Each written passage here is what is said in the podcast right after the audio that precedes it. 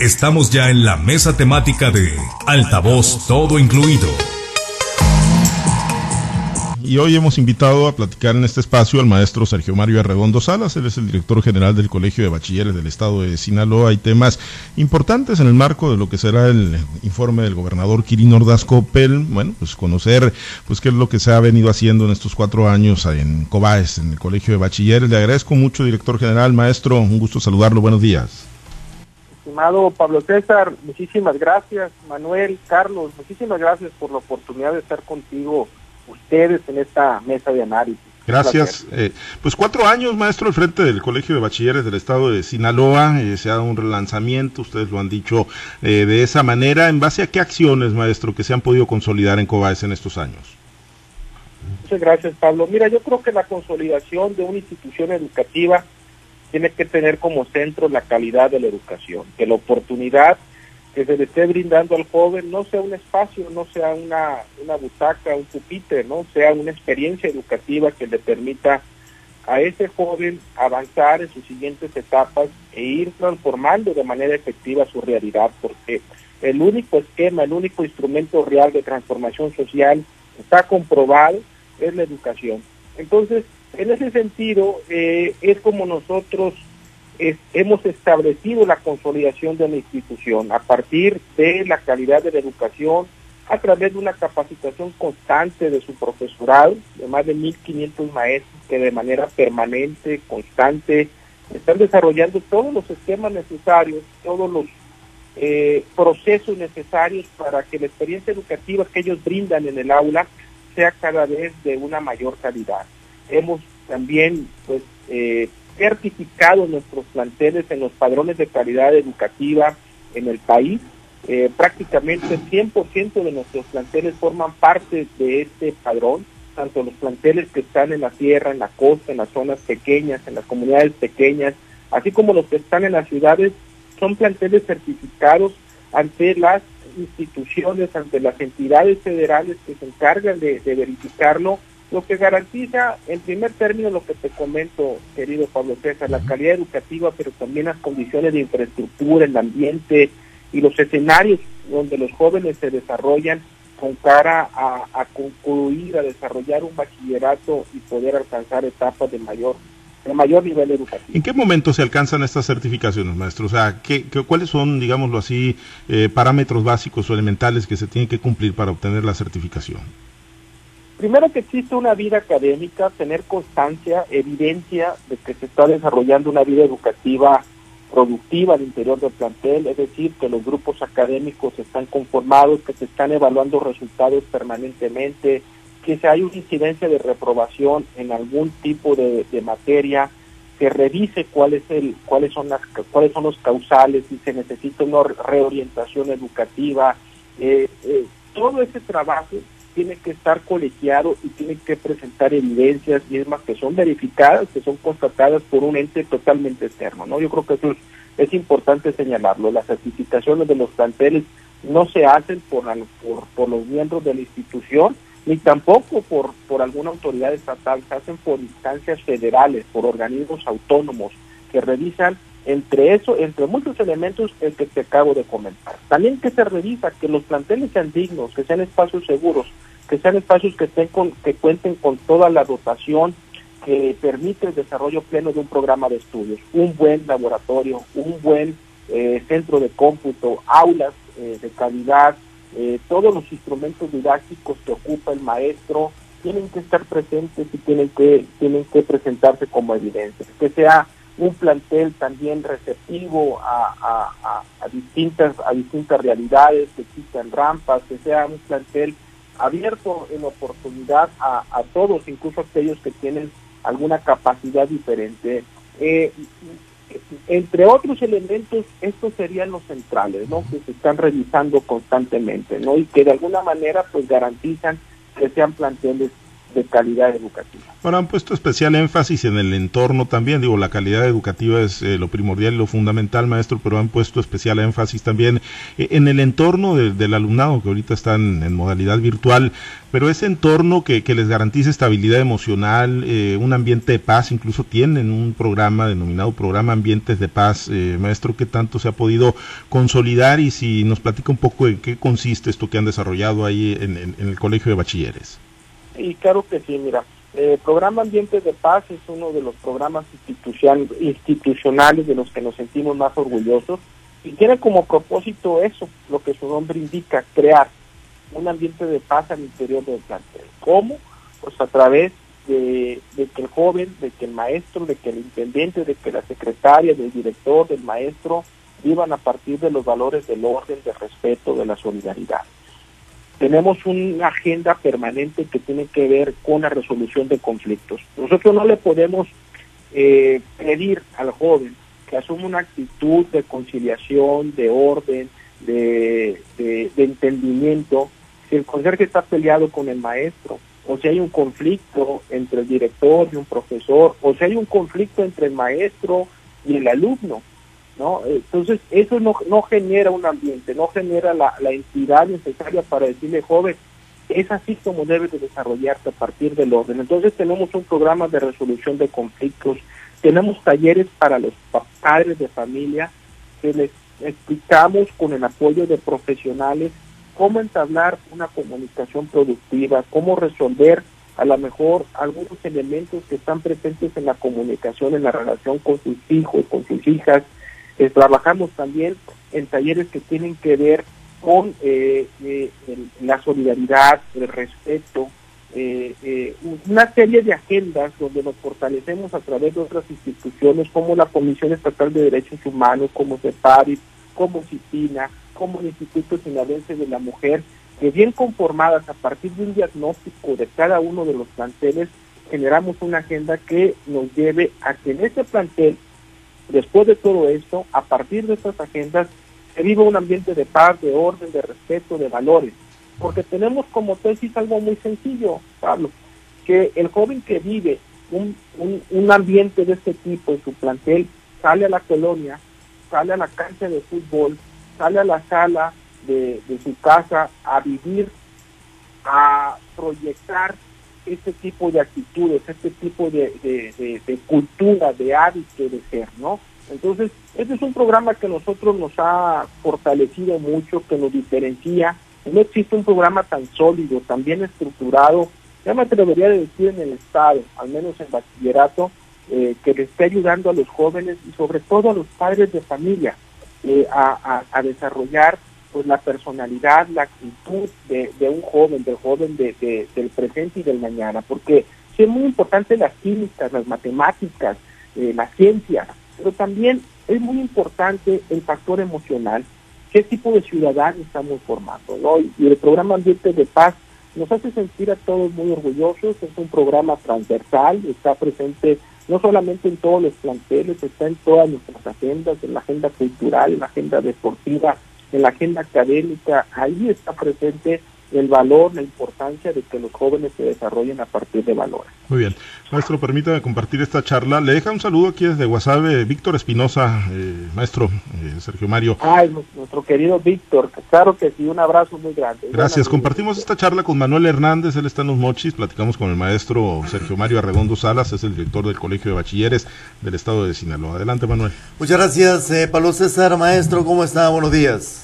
Un placer, Manuel. Un abrazo muy grande. Qué gusto saludarlo. Siempre lo he dicho. Hace cuatro años usted asumió esta dirección y el rostro del COAES ha cambiado eh, abruptamente. Pero no solamente en lo académico, estimado eh, eh, maestro. El tema, el tema que a mí, que a mí me, ha llamado la atención es cómo, cómo le ha impreso usted esa parte de la responsabilidad social a los planteles en Sinaloa, planteles COAES.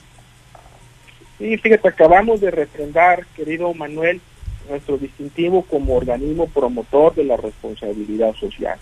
Y es derivado, está enlazado con el programa Ambientes de Paz. Mira, no podemos avanzar como institución si, la institución no tiene un ambiente que, nos motive a todos. Colegio de Bachilleres es una familia de más de 3.300 personas.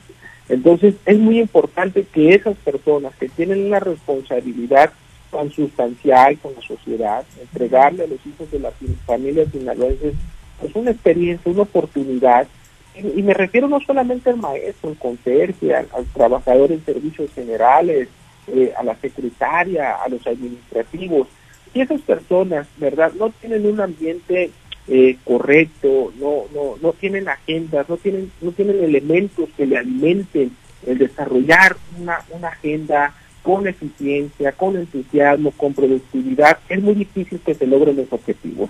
Nosotros también hemos establecido pues un programa de fortalecimiento humano al interior de la institución, con charlas, con pláticas, con acercamiento con ellos, con desarrollo de agendas multidisciplinarias, eh, cada que existe o cada que hemos tenido algún escenario que nos lleve a la responsabilidad social, apoyar al prójimo, algún siniestro, algún algún tema de inundación, eh, pues siempre sale la, la familia ya de manera muy proactiva, de manera muy natural, apoyar a las personas. Eso genera una retroalimentación, genera un ambiente, genera un sentido de pertenencia y de orgullo al interior de la institución que nos permite avanzar, ¿no? Y bueno, en ese, en esa, en esa carrera, en esa agenda, pues eh, hemos tenido la fortuna de que instituciones como ESR pues nos hayan evaluado, hayan visto las experiencias que se están viviendo tanto con nuestros compañeros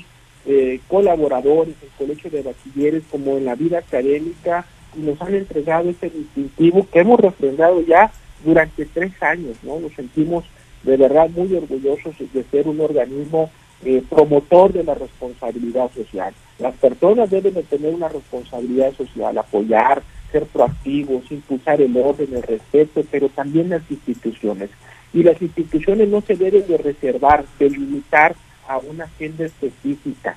Sería muy fácil decir, a ver señores, yo a mí me toca educar, a mí me toca desarrollar un programa, un plan de estudio, lo que pasa en otros en otras latitudes es cosa de otros y cosa de otras instituciones. No, nosotros atendemos también los escenarios de solidaridad, que podemos formar parte de, campañas eh, eh, para evitar la violencia familiar, para evitar, para generar un, equilibrio en la relación entre el hombre, entre la mujer, ¿verdad? Que lo hacemos con muchísimo gusto porque eh, lo sentimos también como una manera de aporte.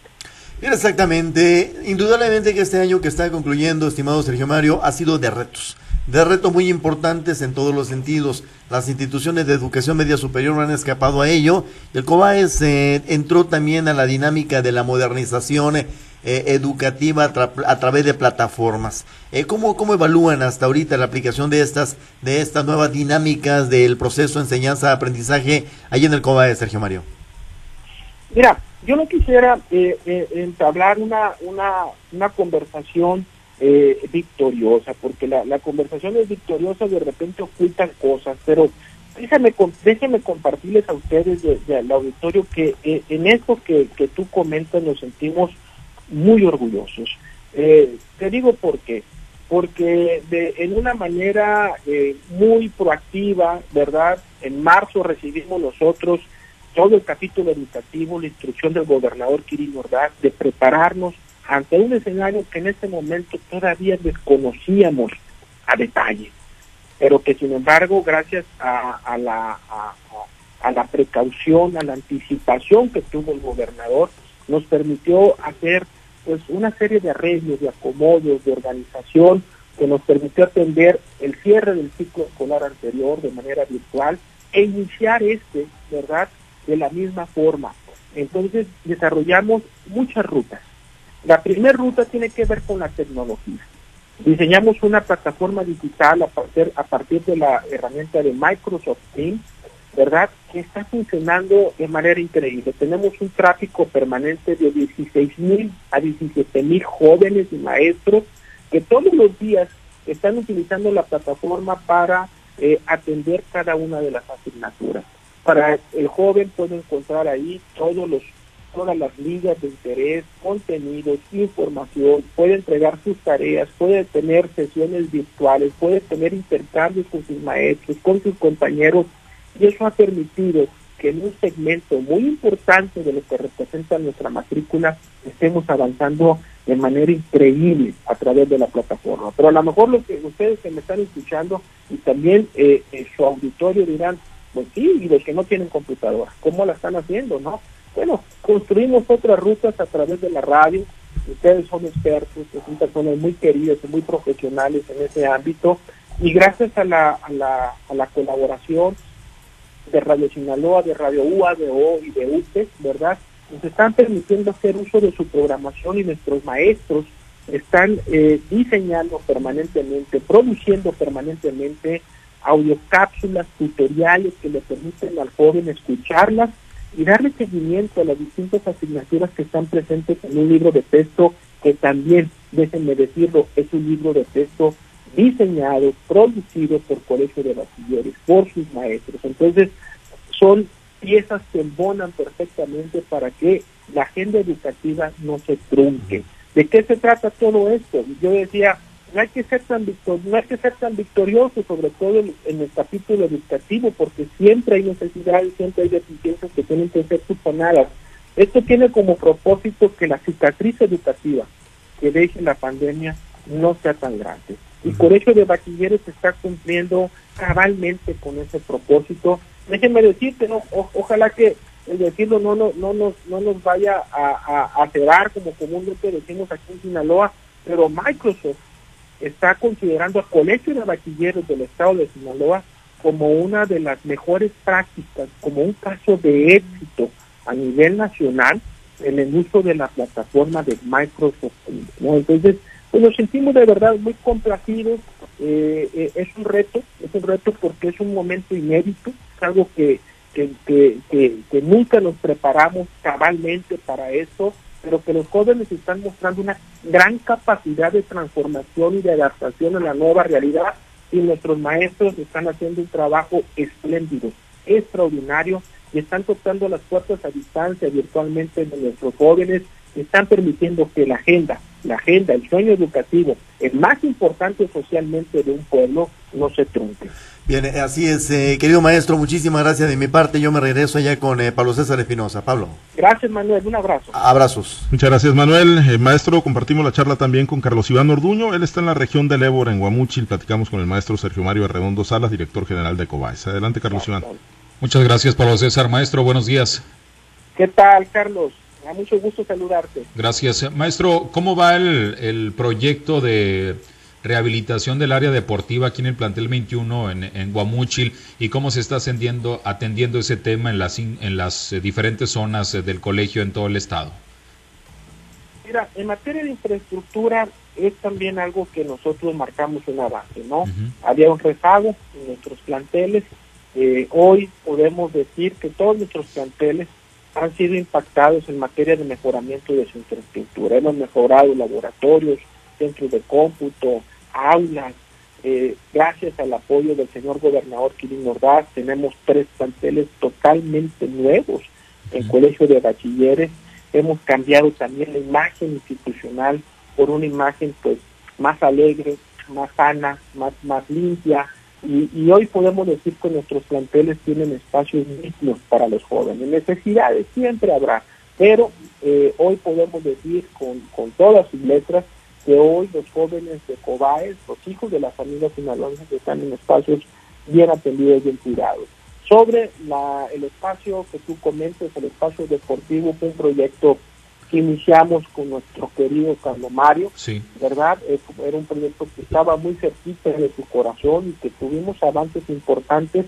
Ya tuvimos eh, eh, ya un acercamiento a través del coordinador ejecutivo Gilberto Queda con, con la alcaldesa, con la señora presidenta municipal, Piera Nelly, y la verdad que también ella trae el interés de que sigamos avanzando en este proyecto. Yo tengo mucha confianza de que vamos a avanzar, vamos a entregarle no solamente a Cobaes, sino a la comunidad, a la sociedad de, de Guamuchi, ¿verdad? Un espacio eh, deportivo eh, bonito, ¿verdad? Una zona pues, muy importante eh, en materia de desarrollo para ese municipio y vamos bien, estamos haciendo un trabajo de planeación que nos permita seguir invirtiendo en ese espacio y rehabilitarlo y dignificarlo.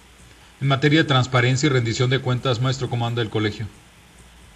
Fíjate que hemos sido reconocidos, estimado Carlos por eh, la Auditoría Superior del Estado, por eh, las distintas eh, organismos, instancias que, que, tienen que ver con rendición de cuentas, como una de las instituciones más vanguardistas, punta de lanza en materia de, de, transparencia. eso también ha sido una máxima. Recibimos desde el primer día del, del gobierno de Kirin Nordal la inscripción de transparentar todos nuestros procesos. Y yo creo que la transparencia siempre fortalece, ¿no? Eh, todos los las auditorías que se han hecho a la institución hemos tenido una calificación de excelencia en materia de rendición de cuentas, hemos subsanado cada una de las observaciones que se nos han presentado, pero sobre todo hemos creado un esquema que permita que la institución esté avanzando en ese sentido. Acabamos de, de reformar todo nuestro organigrama uh -huh. para que Colegio de Bachilleres sea la primera institución que tenga ya constituido una unidad, un órgano interno de control con toda la autonomía que nos permita un proceso de auditoría, de observación, de subsanación permanente.